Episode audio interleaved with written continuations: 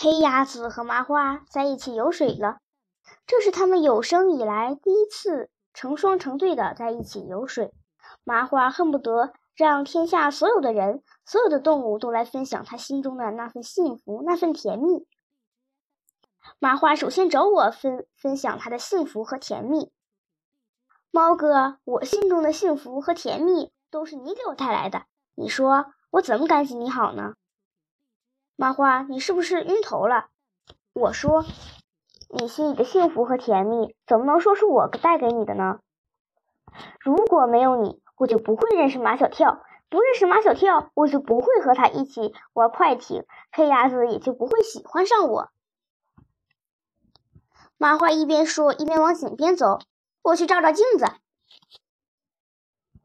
不管是自我陶醉的人，还是自我陶醉的鸭子，都喜欢照镜子。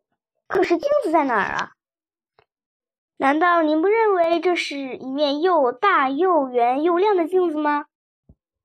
麻花站在井沿上，他肥胖的身子映在了幽深的井水里。我趴在井沿上，把头伸进井口，水面不便浮现出一只猫的脸。我大笑。就能看见水面上我的呼吸在颤抖，我冷笑就能看见我右边的耳朵在一下一下的抽动，我狞笑可以看见水面上我的眼睛射出幽幽的绿光，我皮笑肉不笑，这是最难笑的笑，也是我最想看到的表情，可是我看不清楚。我站到井沿上，头使劲往里面伸，还是看不清楚，我的头又伸了伸。眼前却猛地一黑，身体悬空，四爪乱舞，接着扑通一声掉进井里了。井水冰凉冰凉的，直凉到骨头里。我终于明白马小跳他们为什么要玩冰镇人的游戏了，那是一个考验毅力的游戏。我紧咬着牙，后腿不停地扑腾着，尽量不让自己沉到井底。我的耳朵灌满了水，听不见了。眼睛灌满了水，看不见了；鼻子里也灌了水，呼不出气了。我的前腿和后腿渐渐的麻木了，扑腾不动了，身体往下沉。这时，一个可怕的念头在我的脑海里闪了出来：也许我已经死了。死神降临之时，我才第一次感受到自己求生的欲望多么强烈呀！我还没有找到虎皮猫，还没有。对他说出藏在心里的话，我千万不能死。隐隐约约的，我的身体浮出了水面。猫哥，你醒醒！猫哥，是麻花的声音。我没死啊，猫哥，你在我身上呢，你一直掉下来，我就马上来救你。你扑腾的太厉害了，我好不容易把你弄到我身上来。麻花的体温温暖着我，我不冷了。看看四周，井壁上都是不知长了多少年的苔藓，绿得发黑。再往上看，只能看见井口的一片天。我问麻花：“我们怎么办？”只好等人来救我们。我拼命的大叫，我的叫声被厚厚的苔藓吸进去了，根本听不见。别叫了，我们还是随遇而安吧。一只鸭子和一只猫在一口枯井里面聊天儿，这是多么妙不可言啊！麻花希望把每一秒钟都过得非常精彩和浪漫。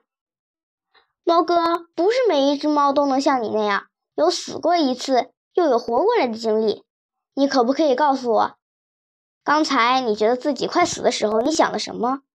我告诉他，我在想另一只猫。平日里。我一直把虎皮猫藏在我心的深处，不肯轻易谈到它。现在在一口深井里，我滔滔不绝地谈起它，讲第一次我见到它的情景，还有它受伤后我去医院看它的情景，讲它失踪后对它的思念。如果我就这样死了，我一定死不瞑目，因为我还没有亲口告诉他我爱他。猫哥，你真应该为你掉进井里而感到庆幸。我不明白麻花说的话，因为你差点就死了。我还是不明白，一个人往往只有在自己快死了的时候，才会真正的明白这一辈子自己最值得去做的事情是什么。也许我真的应该感到庆幸，如果没有刚才的那场虚惊，我的确不明白最值得我去做的是什么。可是我还没有他的一点消息，他在哪里呢？你又没有去寻找，怎么知道他在哪里呢？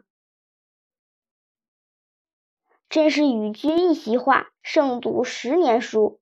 我的心里充满了对麻花的感激。喂，你们在井里干什么？井里好玩吗？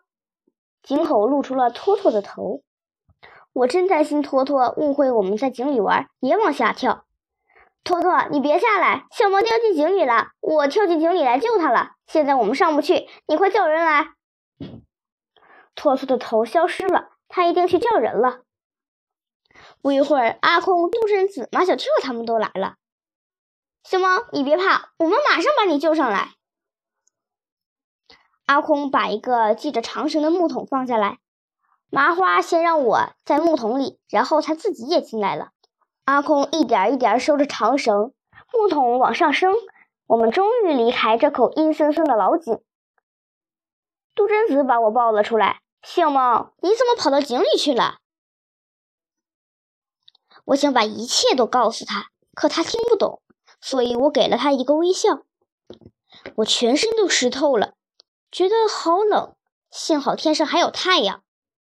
夏日的午后，太阳正毒，没有人会喜欢这么火辣辣的太阳，可我喜欢。烈日下，我趴在发烫的地面上，感觉很舒服。